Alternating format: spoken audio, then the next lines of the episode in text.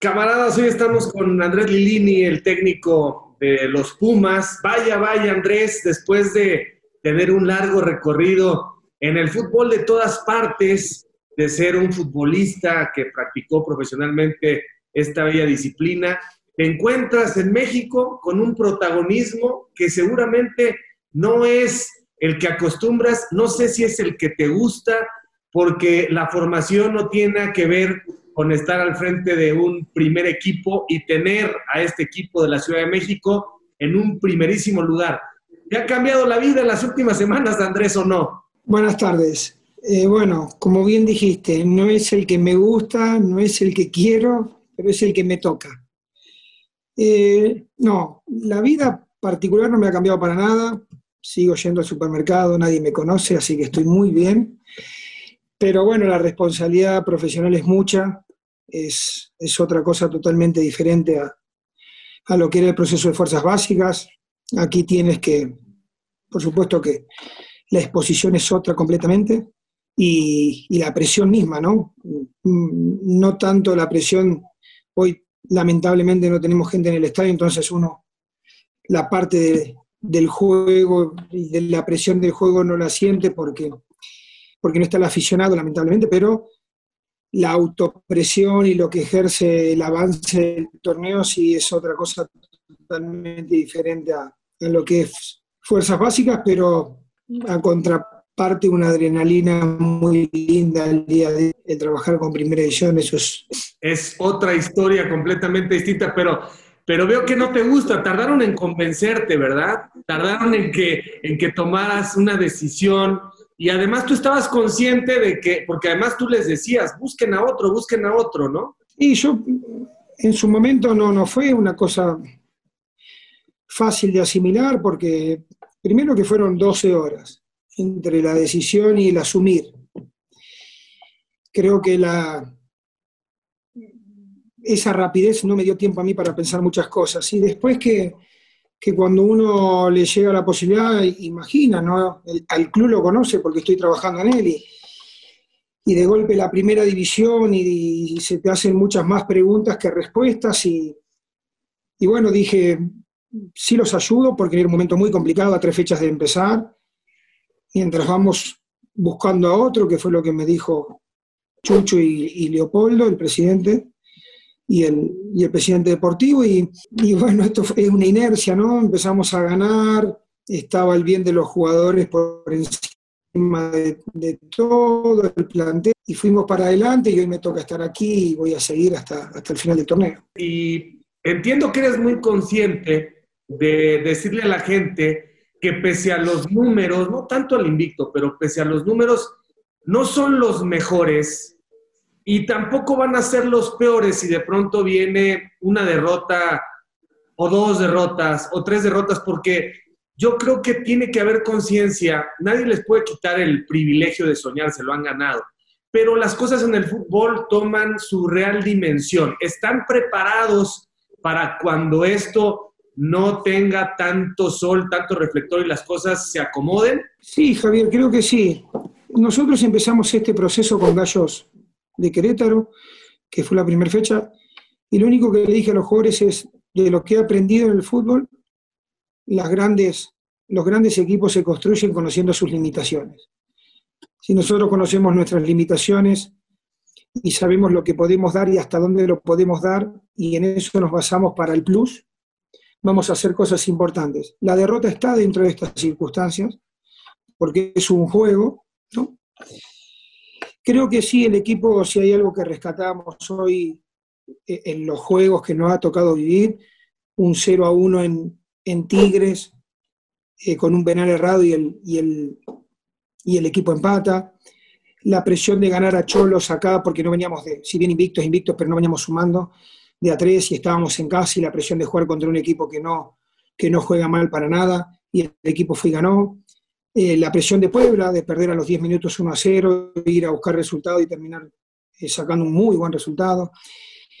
Y la presión del otro día, no presión, sino de, que, a ver, sos el líder y, viene San Luis, que estadísticamente tiene 8 puntos y, le tenés que ganar, cuando sabemos que San Luis realmente juega mucho mejor de los puntos que tiene, ¿no? Y todas esas cosas que el equipo se va poniendo sobre la espalda son cosas de decir, bueno, a ver si estoy para esto, a ver si estoy para esto. Y el equipo la fue sorteando. Yo creo que la derrota sería una, una cuestión de que el equipo tiene todas estas demostraciones de carácter que ha hecho, el equipo sí está preparado para, para afrontarla. Va a ser difícil ganarnos, va a ser muy difícil ganarnos, pero en el momento que suceda, creo que el grupo lo va a asimilar y rápidamente lo tenemos que sacar adelante. Oye, Andrés, eh, en las imágenes que yo veo hay un lenguaje no verbal en tus movimientos, en tu manera de celebrar, que me parece que los pone en muy buena sintonía emocional a ti como líder y a los jugadores. O sea, eres uno más. Sí eres el que impone la autoridad, pero sobre todo has logrado meterte un poco en el convencimiento de cada uno de ellos. En la parte táctica te creen y en la parte personal, como vienes trabajando con los que son base en la cantera, los jóvenes, has logrado potenciar el que crean mucho más en sí mismos. Esto es como una historia de cuento, ¿no? Es una historia de, de hadas la que se está viviendo con Pumas. Sí, sí, sí, totalmente, tenés razón. No soy alguien, como no, fui, no, no me formé para técnico profesional, si bien viví la experiencia de ser auxiliar, tanto en Rusia en competencia internacional como en mi paso de Argentina de dos ciclos en, en primera división y ascenso. Eh, no tengo esos protocolos de técnicos de primera edición, entonces los jugadores, al ver que aparte estoy bastante loco, entre lo loco y el poco protocolo que tengo, medio como que paso a ser uno más de ellos y al principio ahí y ahora, como los chavos de Fuerzas Básicas me conocen de que era así, eso a ellos lo hace sentir más cerca, ellos me pueden decir lo que opinan, yo los hago opinar mucho, porque al final y al cabo, Javier, si doy órdenes y ellos las llevan a cabo y no están convencido, no va a durar mucho la idea. Yo lo que quiero es de que ellos estén convencidos de lo que yo les digo, porque los artífices de esto son ellos, yo los acompaño. Mi gran alegría es de que en diciembre ellos digan de que después de este proceso de seis meses, ellos son algo mejor de lo que fueron. Eso es a lo que yo le apunto, más allá de lo estadístico que jugar una liguilla, que es lo que siempre digo. Cosas muy notables, ¿no? Lo de Talavera, pero para eso está y sin embargo, uno dice, bueno, sí, para eso está, es un arquero que además se ha convertido en una de las mejores contrataciones de este torneo, pero quizá también de pronto habría que mejorar que, que no le lleguen tanto a Pumas. Y vos sabés, Javier, que, sí, mira, te voy a decir algo un poco contradictorio. Yo creo que el sistema defensivo nuestro termina siendo eh, una de las claves de las cuales el equipo se sostiene tácticamente, más allá de que en el arco tengo el mejor. Hoy, lo tengo, hoy tengo el mejor porque yo tengo algo, una, algo muy personal en cuanto a lo que es el portero. Los porteros que te salvan partidos son porteros diferentes. Y Talavera nos ha salvado partidos. Por supuesto que siempre hay un rival que te contrarresta y eso quiere decir las llegadas que tenemos que a veces son demasiado peligrosas y ahí está Talavera. Pero sin embargo el sistema defensivo creo que nos ha hecho, ha hecho un buen mérito, empezando por los dos delanteros porque más allá de, que ellos inician la presión, lo de Carlos González es meritorio totalmente, porque es un centro delantero que contra Santos terminó dos veces cerrando a un lateral. O sea, no, pocas explicaciones te tendría que dar en eso. Y con Santos defendimos 20 minutos en el área, porque, claro, el rival también cuenta y el rival tiene sus opciones. Me gustaría que me lleguen menos, como dijiste, sí, Javier, claro que sí. Eh, porque sería cerrar un, algo que estamos bien, que yo creo que estamos bien. Y después, bueno, eh, considerar que tenemos que mejorar también en la creación del juego, porque vienen rivales eh, difíciles y, y tenemos que, tener presente que tenemos que jugar una liguilla y eso es un torneo totalmente aparte que hay que llegar, tú sabes, con el envión final lo mejor posible. Y vas a tener tiempo sobre la confianza, sobre la disciplina de improvisar algunas cosas, adaptarlas, que el equipo tenga variantes, que el equipo de pronto eh, pueda no ser predecible, porque Pumas va a estar en la liguilla, tú sabes, son 12 lugares y con el puntaje que tienen ahora, eh, prácticamente sería un eh, caos el que Pumas no estuviera ahí. Entonces, obviamente eso te da margen de maniobra. ¿Quién, quién para ti, Andrés, aparte de tu equipo, ¿qué equipo tiene más recursos en este momento eh, dentro de los 11, como ejecuta, con la banca? ¿Cuál es, más allá de los puntos, cuál es el equipo que más te impresiona por un dominio en el estilo y por los recambios? Y León. León mantiene la misma figura táctica, el mismo convencimiento de los jugadores y lo mantiene dentro del campo de juego, en, el juego que uno ve. Cruz Azul ha venido creciendo, el torneo que se suspendió y este torneo lo mantiene esos equipos que mantienen durante un periodo muy largo una idea y la llevan a cabo, es sumamente meritorio. Yo creo que esos son los dos rivales que mejor juegan. Después hay rivales que tienen jerarquía, que seguramente al final del torneo te la demuestran, los dos de Monterrey, Vallados y América. Eh, Chivas está encontrando su fórmula, también ha, sufrido un cambio de entrenador y no es fácil esas adaptaciones pero me volcaría más, si me preguntas algo, ¿quién mantiene esa solidez por el paso del tiempo y que mantiene un juego efectivo? Es León, porque me gusta, me gusta cómo juega y la idea que tiene y la mantiene, y el crecimiento de Cruz Azul. Oye, Andrés, eh, ¿sabes por qué te trajeron a Pumas y te han contado eh, lo que daba esa cantera, ¿no? Lo que generó Luis García, Luis Flores, Hugo Sánchez, en fin, todos los equipos en la primera división tenían tres o cuatro jugadores de Pumas y salían generaciones, cinco que se consolidaban, que además tenían muy buen nivel, y el equipo los vendía. Y bueno, por diferentes razones que no viene al caso recordar, se perdió esa mística, esa identidad. Pumas creyó que los jugadores iban a llegar y no que tenías que ir a buscarlos, porque efectivamente tenía fama de tener eh, buena creación en la última etapa, ¿no? Eh, este trabajo que seguramente quieres tú regresar, no sabemos si vas a regresar, pero este trabajo que seguramente en algún momento vas a retomar, que la gente entienda que se necesitan tres, cuatro años para que tú puedas decir, ya más o menos eh, están las generaciones en serie, porque si pretenden que con esto se cubra, se maquille un poco lo de generar realmente en serie buenas generaciones, se van a equivocar en el diagnóstico Chucho y Polo, ¿sí o no? Totalmente, totalmente. Tú estás, estarás viendo de que, bueno, yo voy a cumplir el 1 de diciembre tres años aquí y, y tengo una anécdota muy buena porque yo estuve en el, entre el 2001 y el 2006, finales, seis años casi completos en Monarcas Morelia. Y en su momento a mí me tocaba en Monarcas, que recién empezamos con la construcción de fuerzas básicas, no había nada, nada, nada, el proyecto de Álvaro Dávila, eh, agarrar jugadores que de Pumas le decían que no, y bueno, iban para Morelia y los probábamos y esas cosas. Cuando me tocó llegar acá en el 2017, diciembre del 2017, me acuerdo de que había jugadores de Morelia que se venían a probar a Pumas. Entonces digo, la situación es inversa totalmente. ¿Cómo hacemos para que Pumas a nivel nacional sea la confianza del padre de familia decir, este no va a Pumas sino a otro lado, como fue siempre?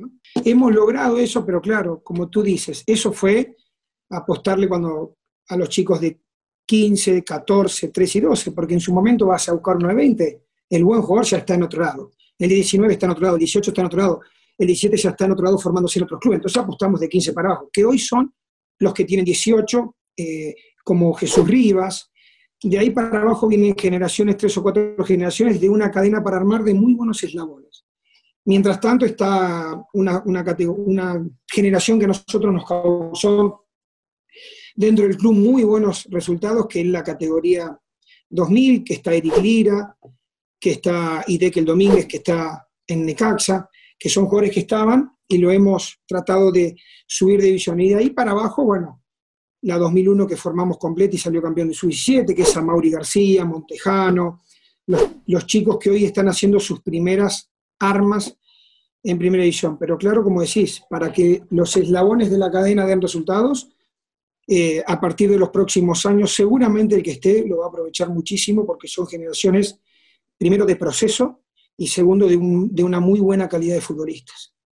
Casi, casi te podría afirmar que no sé cómo le va a hacer Pumas, pero va a ser muy difícil retener, por ejemplo, a Dineno o a Carlos González eh, o al propio Talavera. Va a ser muy difícil y van a querer que juegues en dos pistas, hermano. Van a querer que sigas con el primer equipo y que quizá eh, con tu gente pueda tener ese vínculo, se van a engolosinar y yo también haría lo mismo. O sea, la temporada ya es muy buena, no digo que se van a conformar, a ver a dónde llegan, son muy competitivos y seguramente el no tener presión van a hacerlos eh, muy fuertes.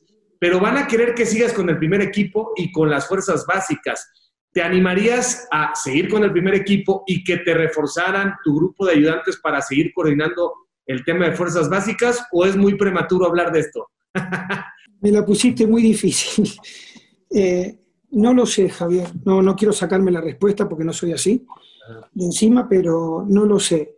No lo sé. Yo el otro día sentí algo que hacía tiempo que no, bueno, que no había sentido nunca. No que hacía tiempo, que no había sentido nunca. Que fue el privilegio de estar parado en la raya de cal, de, pintura, como decimos nosotros, la del lateral, y ver de sacar a Iniestra y que en lugar de Iniestra ingrese a Mauri García, y de sacar a, a Bigón y que ingrese Brian Mendoza.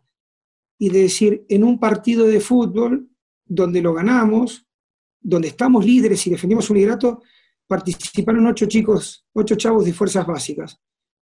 Si vos me preguntás, eso o sea, no tiene comparación para mí, que es lo que más añoro es la formación de futbolista. Entonces, sí se me cruzan muchos sentimientos, pero es muy fuerte, ojalá me entiendas, eh, es muy fuerte para mí decir, yo peleé por esto y a veces uno pelea mucho contra esas barreras de que no es fácil poner a un chavo en primera división, porque yo los, comprendo siempre a los técnicos de primera división hay un resultado, se juega un trabajo, no es fácil, no es fácil. Hoy me tocó a mí y por diferentes circunstancias, que lesiones, que COVID, nunca el equipo se resintió y hemos usado, salvo tres, han participado más de 20 jugadores en estas 10 fechas. Y es un privilegio ver esto. Entonces ese privilegio me lleva a pensar de que eh, ojalá lo pueda mantener mucho tiempo esto, porque no hay dinero que lo pague. Porque yo me siento así. ¿Qué va a pasar con mi futuro? No lo sé, Javier, porque te mentiría, porque también hay una parte de la directiva que quiere darle consecuencia a esto. ¿Quién está parado en el primera división y quién no? No te lo sabría decir, Javier. Pero qué buen momento estás viviendo, lo tienes que disfrutar y me parece que te lo mereces porque eres un trotamundos, alguien muy adaptable, alguien que pues sabe que el fútbol circula por sus venas, o sea, creo que no te conoces otra historia profesionalmente que estar encadenado al fútbol. E imagínate cuando, eh, bueno, asististe a San Paolo, ni más ni menos, pero imagínate cuando regrese la gente y en Ciudad Universitaria se llene un día el estadio, porque hoy la gente está, está loca con el proyecto Lilini. Claro, como bien sabes, eh, esto es de momentos y al rato cuando empieces a perder seguramente vendrán las críticas y los cuestionamientos porque te las sabes de todas, todas y más viniendo de un país tan eh, ferviente como lo es Argentina, y, pero has andado por todos lados y, me parece fantástica tu historia. A ver, ¿por qué, ¿por qué llegas a México? ¿Cómo llegas a México? Yo llego en el año 2001, Juan Arcas Morelia sale campeón en el 2000. Yo hice divisiones inferiores en Argentina con Darío Franco. Yo soy cinco años más chico que él, pero vivíamos Eduardo Berizo, aquel central del Atlas, Em, Darío Franco, yo y su hermano, que es de mi edad, vivíamos siempre todos juntos, y cuando jugábamos en Newell's Old Boys, en, divisiones menores. Darío sale campeón en el 2000, el presidente en su momento, Álvaro Dávila, le dice que quiere iniciar un proyecto de divisiones de fuerzas básicas, que no había nada en Monelia, estaba un equipo piloto que lo dirigía Mario Díaz, aquel volante de creación de Monelia, y Darío me, me abrió la puerta, presenté un proyecto, Álvaro Dávila, al cual le voy a estar agradecido toda mi vida, toda mi vida, Álvaro. Me dio la oportunidad, me eligió a mí. Yo no tenía ningún pasado de nada, solamente trabajaba en un pueblo eh, con chicos con una, con una pasión desmedida y Darío, cada vez que venía pasaba a salvarme y me decía, todo esto que haces tienes que llevarlo. Digo, Darío, no es lo mismo trabajar en un pueblo donde vivimos nosotros 8.000 habitantes que un club de primera. Bueno, me abrió la puerta, vine, Álvaro me dijo, adelante, vamos a hacer algo juntos. Creamos las fuerzas básicas de, Morelia, apostamos ahí, estuvimos seis años. Y bueno, y en un momento se terminó, se terminó porque por diferentes circunstancias la gente que asumió la dirección deportiva eligió otras personas Y bueno, me tocó salir de Morelia y a los tres meses ser contratado por Boca Juniors. Siempre mi deseo fue volver a México, era algo que soñaba porque si hay algo que, que yo rescato de acá profesionalmente, yo soy lo que soy, poco en estos momentos, pero soy, es gracias a México porque me había dado la oportunidad de profesionalmente de, de poder crecer y armar algo increíble. Me reuní de, todos mexicanos, no tenía extranjeros, y esos mexicanos hicieron de que yo sobresalga con un proyecto en Morelia que al final dio unos frutos increíbles, increíbles, desde Ever Guzmán, Moisés Muñoz, muchísimos jugadores. Eh, me dio la oportunidad de crecer y siempre tuve un deseo de volver. Nunca se había dado la posibilidad, me tocó ir para otro lado. Y cuando me llamó el doctor Arce, José Luis, que estaba a cargo de, la dirección deportiva de Pumas, me dijo que el presidente quería a un nuevo director de fuerzas básicas porque David Patiño había asumido el primer equipo. Vine, me entrevisté con Rodrigo Álvarez y, rápidamente cerré. Y, y, fue un deseo cumplido porque no pensé que iba a poder volver a México, que era un deseo, te vuelvo muy grande bueno, hace tres años que tengo la fortuna de, estar en Pumas, que yo creo que hay cosas que profesionalmente te pasan una sola vez en la vida y a muy poca gente, y una de ellas es un club como Pumas, y, yo tengo el privilegio de que me haya pasado y no quiero dejar pasar la oportunidad de aprovecharla al máximo, por eso eh, me dispongo tanto por esta causa. Oye, Andrés, y en todo este recorrido en México, ¿con quién ¿Con quién lo has hecho? ¿Tienes hijos? ¿Tienes tu esposa? ¿Estás solo? ¿Cuál es tu entorno familiar? Mi entorno familiar es, yo tengo dos hijos en Argentina de un primer matrimonio que me acompañaron en Morelia en todo mi proceso. Y luego tengo dos hijos más, uno mexicano que hace siete meses, gracias a Dios, que nació aquí, y una nena rusa. Estoy con mi esposa, me casé en Moscú cuando estuve en el CSK. Estuve cuatro años y medio en Moscú. Ahí me casé con, con mi esposa, que la verdad eh, hoy es mi pata derecha porque de Moscú se fue a Argentina, de Argentina a dos, a dos lugares diferentes. De repente un día, un martes, le dije nos vamos a México y el domingo estábamos acá. Y viste que siempre detrás de escena dicen que hay alguien muy que, empuja mucho y bueno, y esa es ella. Y, así que tengo cuatro hijos, dos argentinos, uno ruso y uno mexicano. Así que Difícil renovar pasaportes. ¿Los argentinos qué edad tienen?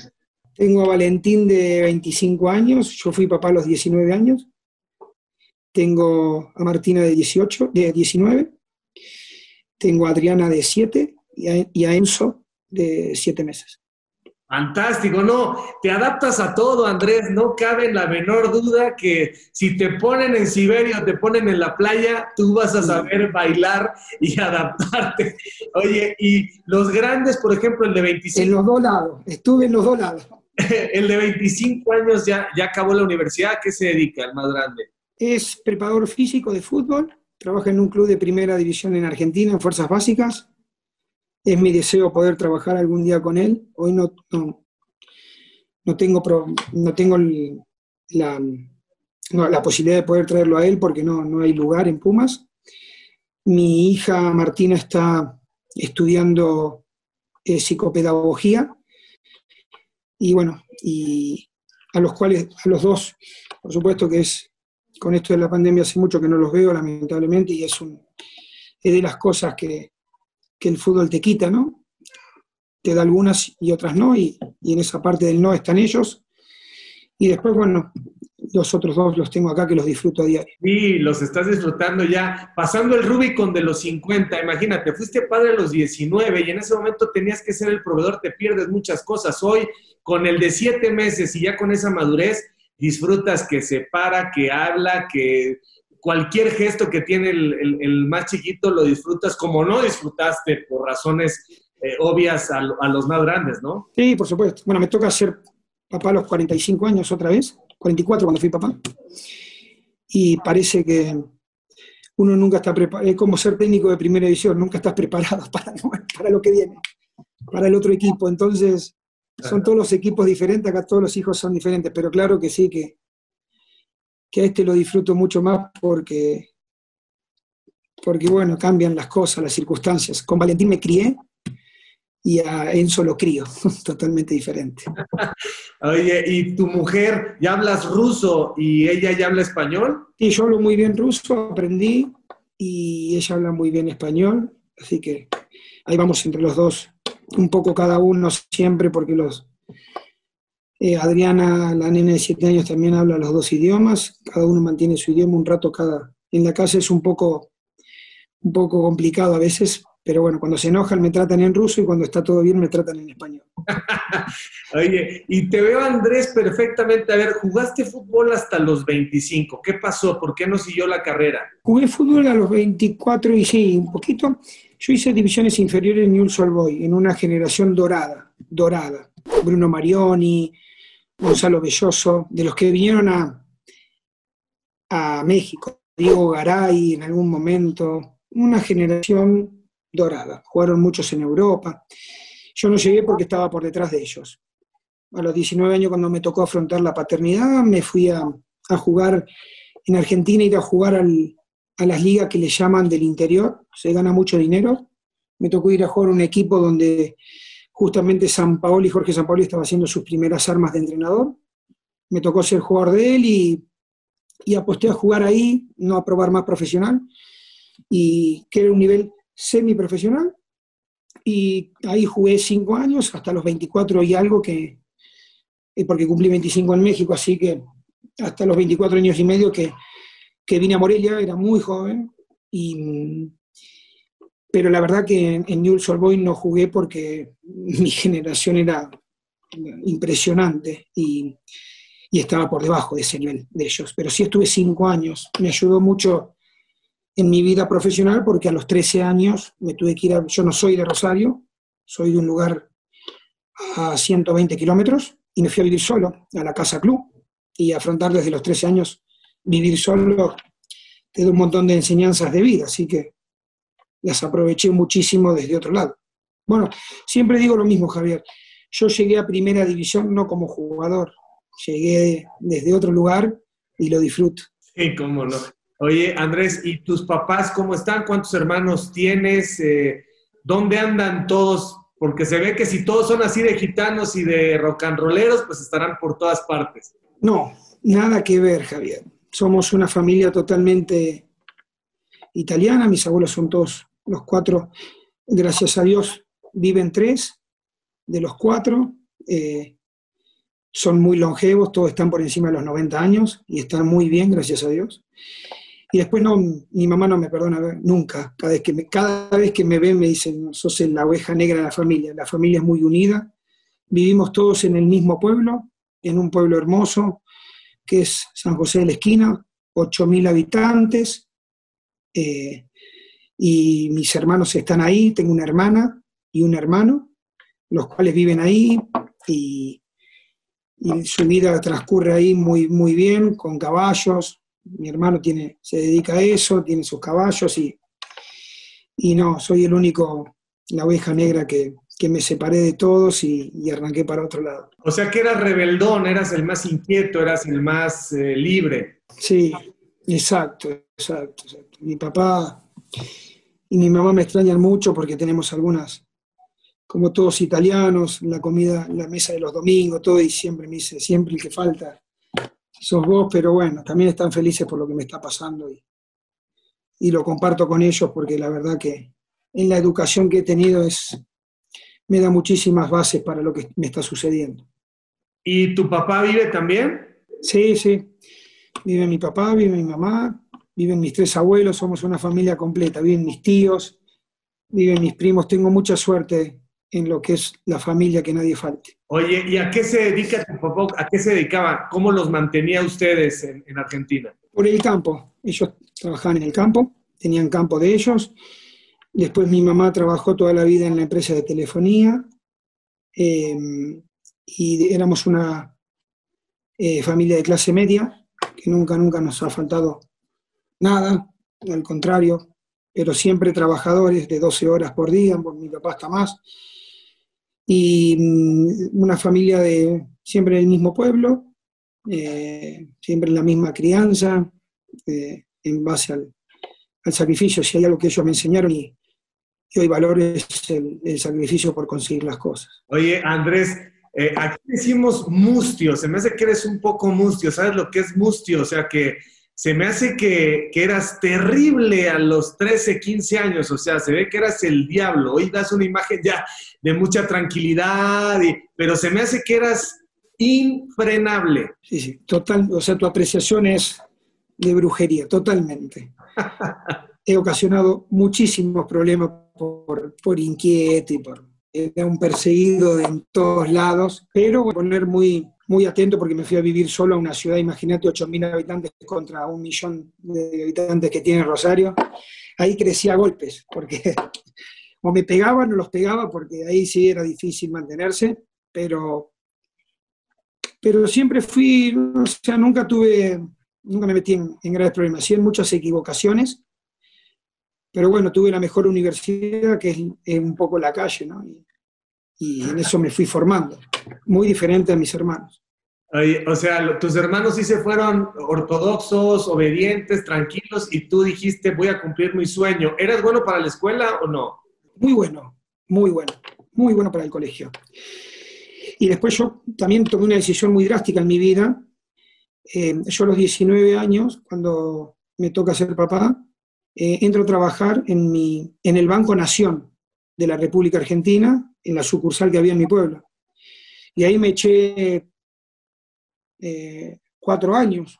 Y cuando me tocó lo de México, tuve que renunciar a eso. Yo trabajaba en el banco en un lugar de mucho privilegio, porque era un empleado bancario, su sueldo todos los meses, muy bien, tac, tac, trabajaba ocho horas me iba a mi casa. No me iba a mi casa porque me iba a dar clases de fútbol a donde trabajaba, que era una escuelita pequeña de mi pueblo, pero cuando me tocó toda esta decisión dije, me voy Imagínate que todo el mundo estás loco, ¿a dónde vas a ir? Una locura, que no, recién estás empezando en el fútbol y de acá para allá y vas a dejar el trabajo y, y, todos los familiares opinan y no escuché a nadie. La única que me dijo, tomá, acá está tu boleto, fue mi mamá, jugátela y me fui. Y no pensé en nada, pero sí fue una decisión muy difícil porque era mucha la presión de todos que tenía de que vamos a dejar de trabajar. Sí, rompiste todos los esquemas, o sea, rompiste los paradigmas, pero perseguiste tu sueño. No quisiste vivir una vida, como decimos aquí, fresa convencional, sino traías el fútbol por dentro. Ahora, no estabas casado, o sea, tenías a tu hijo, pero no, no, no se fue a acompañarte la mamá de tu hijo. sí, sí, sí, me acompañó también. Ella tenía en ese momento 20, cuando nos vinimos a México. ¿Y tú? 25. 24. 25 y ella 21, pero ya teníamos a los dos, a los dos hijos. O sea que Darío Franco, sí le agradeces mucho a Álvaro Dávila, pero sobre todo a Darío, ¿no? Y Darío me abrió la puerta. Darío, o sea, sin Darío yo no hubiese llegado a Morelia. Y después Álvaro que se la jugó por mí pudiendo contratar a cualquiera. Pues ni tan a cualquiera, mi querido Andrés, o sea, porque, porque eh, la recomendación de Darío también estaba respaldada, o sea, no, no, no era nada más porque eran compañeros carnales, como decimos aquí, o sea, sabía que había un respaldo y que ya tenías capacidad para transmitir lo mucho que sabías de fútbol. ¿Cuántos futbolistas, exfutbolistas, Andrés, saben mucho pero no lo saben comunicar? Ahí hay una gran diferencia y más para cuando tienes que tratar con chavos y, y formarlos, ¿no? Hay que ser muy clarito en lo que pueden hacer, responsabilidades, obligaciones, hay que elaborar y no muchos exfutbolistas lo pueden hacer. Sí, sí, tienes razón. Eh, yo cuando me di cuenta de que estaba en un mundo de que, de que ya había cambiado de, querer ser futbolistas a esto, me daba cuenta de que si no, si no era con capacidad, me había puesto en la cabeza eh, desde el primer momento en Morelia, desde que si no era con capacidad iba a ser muy difícil romper ciertos paradigmas, ¿no? Para poder progresar en el fútbol. Entonces, Javier, aposté mucho al estudio, al estudio. Eh, me dediqué a estudiar mucho, invertí mucho tiempo y dinero en estudiar. En ese momento Álvaro me dio la posibilidad de ir estudiando y fui estudiando muchas cosas relacionadas a la formación del futbolista y otras no. Pero mm, sumaba, sumaba cosas. Hasta el día de hoy estoy en un diplomado de estudiando eh, fisiología del entrenamiento en, un diplomado de la UNAM que es sumamente difícil, eh, porque tiene mucho nivel pero soy alguien que me gusta mucho estudiar porque no me gusta, yo siempre digo lo mismo y lo aprendí porque en un momento me, me pasó algo muy importante en mi vida y fue un quiebre que digo, al final nosotros le estamos decidiendo el futuro a muchos chicos que vienen con una gran ilusión todos los días. Y si nosotros no estamos capacitados para tomar esas decisiones, podemos llegar a arruinarle el futuro a alguien. ¿Nos equivocamos? Sí, porque al final son seres humanos que a lo mejor si no es pum y llegan, pero yo quiero estar, tratar de que el error sea lo más pequeño posible para no comprometer su futuro, porque al final decimos, mira, hasta acá llegaste, o lo promocionamos, ¿no? Entonces me, me dediqué mucho a estudiar todo lo que es la parte que rodea al futbolista y, y creo que eso me nutrió mucho de situaciones para, para poder sentarme con un preparador físico y hablar con ellos, para sentarme con un psicólogo y entenderlos, para, para muchas cosas que reúnen a la, a la, formación del futbolista. A ver, pero ¿qué te pasó? Me dijiste que una cosa te había pasado en ese sentido. ¿Es una anécdota? Eh, yo tuve el accidente de Morelia, de los chicos del Rayo, estuve ahí presente, no sé si te acordás, sí, sí, sí. aquel rayo que mató siete chicos, y fue un hecho para mí que hacía tres meses que yo estaba acá en la institución, en Monarcas, y, y fue algo que a mí me hizo pensar muchísimo en, en lo que estaba haciendo, lo que estaban haciendo los chicos, por, por los chavos, por venir a, a, jugar, lo que estaban empeñando, y que pase eso como que me tocó, como que dije, no puedo renunciar a esto, sino al contrario, tengo que ser cada día más capacitado porque, porque hay un montón de ilusiones atrás de esto. Y no quiero que, o sea, ese fue un hecho que a mí me hizo, me hizo pensar muchísimas cosas. No, fue impactante, imagínate, además las probabilidades. ¿Qué probabilidad tiene una persona de estar en una cancha de fútbol cuando cae el rayo y que el rayo eh, fulmine hacia las personas? Esto sí es... Muy poquito. Ahí naciste otra Muy vez. Sí, sí, sí. Y más que todo, el, sentir de que, de que ellos se hayan ido porque era, era, ellos tenían una gran ilusión que era jugar en la primera de Morelia. Oye, Andrés, a ver, se me hace, gracias por la confianza, pero se me hace que dices que eran grandes futbolistas los de tu generación y por eso no jugaste más, pero también eh, se me hace que andabas un poco distraído en ese momento, o sea, noto que eras una persona en la juventud súper inquieta y súper rebelde y súper, eh, digamos, con mucho apetito de conocer el mundo y de conocer todo lo que se... ¿Te descuidaste un poco también en ese sentido? No, al contrario, no sabes lo, lo, lo cerrado y lo, lo, no profesional porque éramos amateur, pero lo centrado que estaba en la idea. Ajá. Sí fui un rebelde en cuanto a las formas. Era un rebelde de, de llegar a mi casa y decir, ¿por qué entrenamos lo que entrenamos? ¿Por qué nos hacen correr tanto? Y, y era el que preguntaba, y era el que andaba ahí siempre buscando algo pero no, en el cuidado personal fui sumamente exigente conmigo mismo, pero no te imaginas a tal grado de que no, no, participaba en, en, cumpleaños de mis amigos, de mis amigas, no, no, siempre tenía ese reproche de mucho que, eh, ¿cómo vas a estar cuidándote tanto si todavía no, recién jugás en quinta división, cuarta división? Sí, siempre fui un, muy minucioso en mi cuidado personal, pero sí rebelde en las ideas, un poco rebelde en las ideas, eso sí. ¿Un poco Fito Páez, Charlie García, sí o qué? Bueno, Fito es de Rosario. Ajá. Sí. Sí, me gusta todo.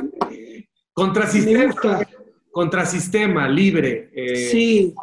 ¿No? Sí, sí, me gustan esas situaciones, no de querer cambiar ciertas cosas, pero eh, sí de no tenerle miedo a ninguna situación de decir, acá voy yo, acá estoy yo, ¿qué necesita esto? Y lo vamos a hacer, y a los, lo vamos a hacer como tú quieras, porque recién entro, y a los 10 días ya estar diciendo, mira, pero mejor vamos a cambiar esto, esto, esto, esto y el otro.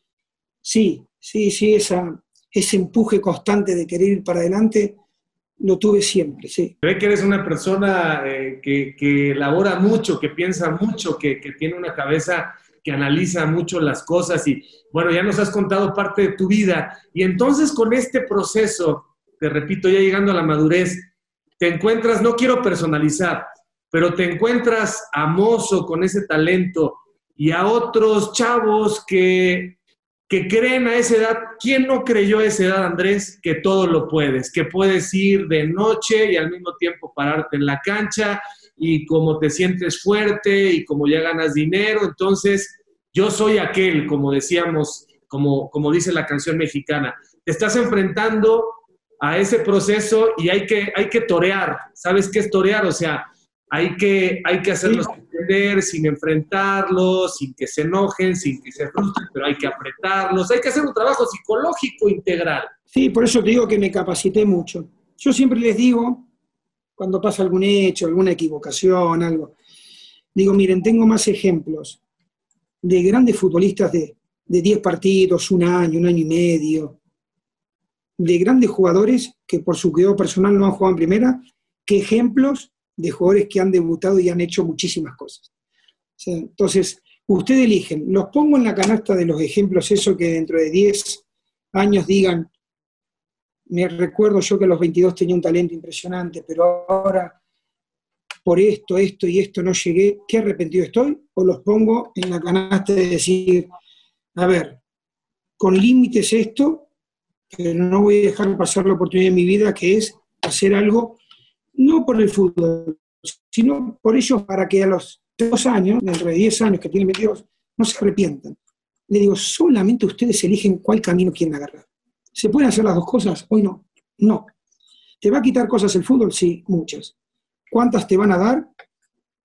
Quizás menos de las que te saca, pero, pero tenés talento para desarrollar una actividad. No la dejen pasar, porque después el arrepentimiento es muy grande. Siempre le pongo cuatro o cinco ejemplos y, y, ahí es cuando el jugador con ejemplos ya toma conciencia de lo que puede pasar.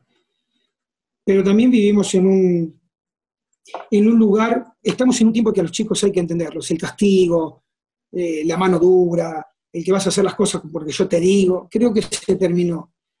Creo que hay que ponerse con ellos, acompañarlos en la equivocación y hacerse responsables Creo que nosotros en las equivocaciones somos responsables y, con, vivencias propias o vivencias de jugadores que han dejado de lado muchísimas cosas para hacer alguien y hoy la disfrutan, o la otra canasta que te decía. Al final, sí, es un trabajo de todos los días.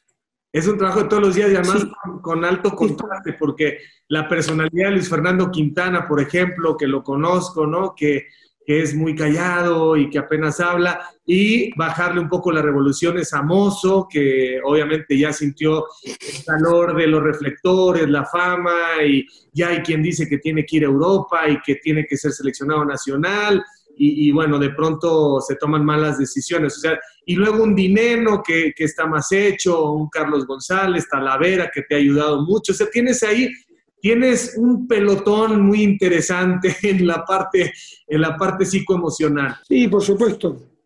Mira, cuando, cuando tenés la posibilidad de, hablar o, o, tener relación con grandes entrenadores que tienen un camino largo recorrido, al final, sí, el entrenamiento del día a día para mí es lo más valorable, la cancha, porque ahí es donde uno define el equipo, donde el jugador eh, se demuestra lo que es y al final tenés que formar el mejor once posible para enfrentar al, rival y bueno, la cancha es sagrada. Pero al final lo que te dicen todos es cómo gestionas al grupo. Esta gestión de a quién acaricio, a quién le, a quién le jalo las orejas, a quién lo traigo para mi lado, a quién un rato lo saco del círculo para después volverlo a meter. Al final eso te lo va dando, yo siempre soy un gran defensor de la capacidad de, de los profesionales en, lo que le toque hacer. Yo creo que esto es de capacidad, Javier. Y bueno, y ahí está la capacidad de cada entrenador o de cada para gestionar ese, tipo de situaciones. Hoy la mejor conducción es la gestión del grupo. Por supuesto que siempre y cuando después le tenés que hablar de fútbol y cuando le digas algo te tienen que creer, porque si no, eh, no sirve, ¿no? Es un juego y esto es fútbol. Pero la gestión, esto, esto de, de ver cómo te reparto los poderes para que nadie se equivoque, eh, es medular.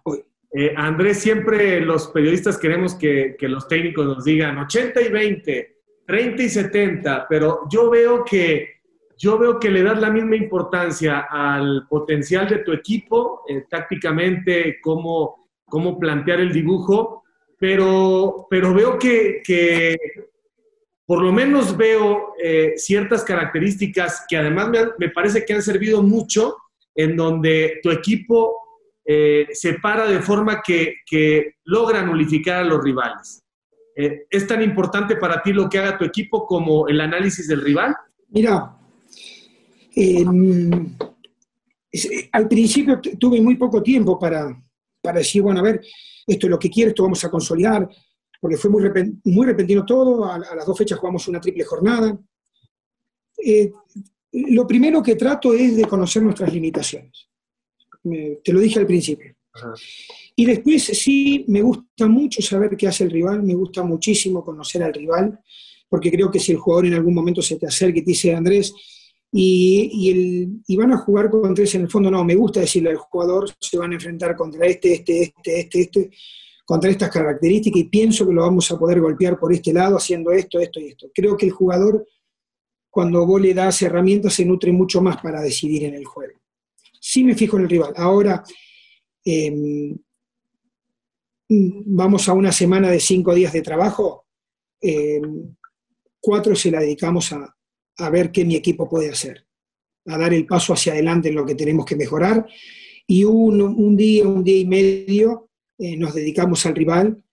Siempre va enfocado el entrenamiento a cómo el rival se va parando, pero sí trato de, ser nosotros, sí trato de que ellos digan, eh, o sea, por encima de alguien que está enfrente, tenemos que estar nosotros. A eso le apunto eh, la mayor parte de la semana. Y dime, dime, otro tema.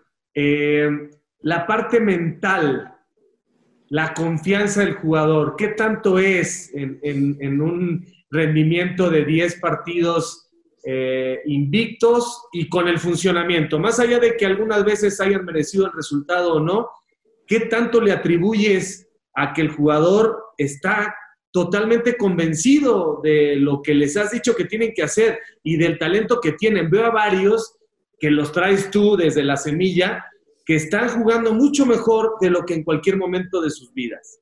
Mira, Javier, la cabeza termina siendo determinante, porque la cabeza te da, viste que siempre decimos, eh, tenemos que estar al 100%, pero bueno, hoy al 110. Y ese 110 no existe, porque no existe el 110%. Yo creo que ese 10 es de acá. Somos un equipo que tenemos que estar siempre al 110%. Por eso los jugadores, hoy creo que eh, uno de los méritos que estemos acá es de que están convencidos de una idea y de esa idea estás convencido porque están bien de acá. Eh, no sé si no fuimos eh, merecedores de todas las victorias o de todos los empates, pero también nos adecuamos a las circunstancias. Nosotros tampoco hemos tenido solamente una fecha de la octava para la novena, pudimos repetir una alineación, si no, nunca repetimos una alineación. Y yo soy alguien que piensa que no me importa el que sale. El que sale solamente me preocupo por su estado de salud. Pero en lo deportivo siempre me preocupo por el que entra. Y ese que entra, está, si no está bien de acá, seguramente el equipo va a mermar. Y hoy tenemos la, la fortuna de que los 24 jugadores están bien de la cabeza, creyendo los 24 jugadores en una sola cosa. Y es, es esta, es esta causa que estamos llevando adelante. Que nos conocemos, conocemos hasta dónde podemos llegar en funcionamiento y hasta dónde no podemos llegar. Sabemos que en algún momento vamos a, del partido la vamos a pasar mal y que todos vamos a tener que correr para defender.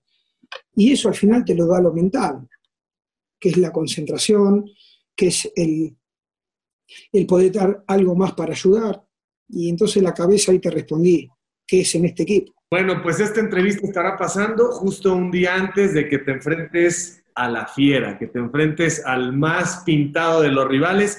Ya veremos cómo te va. Andrés, muchas gracias por la confianza, muchas gracias por el tiempo.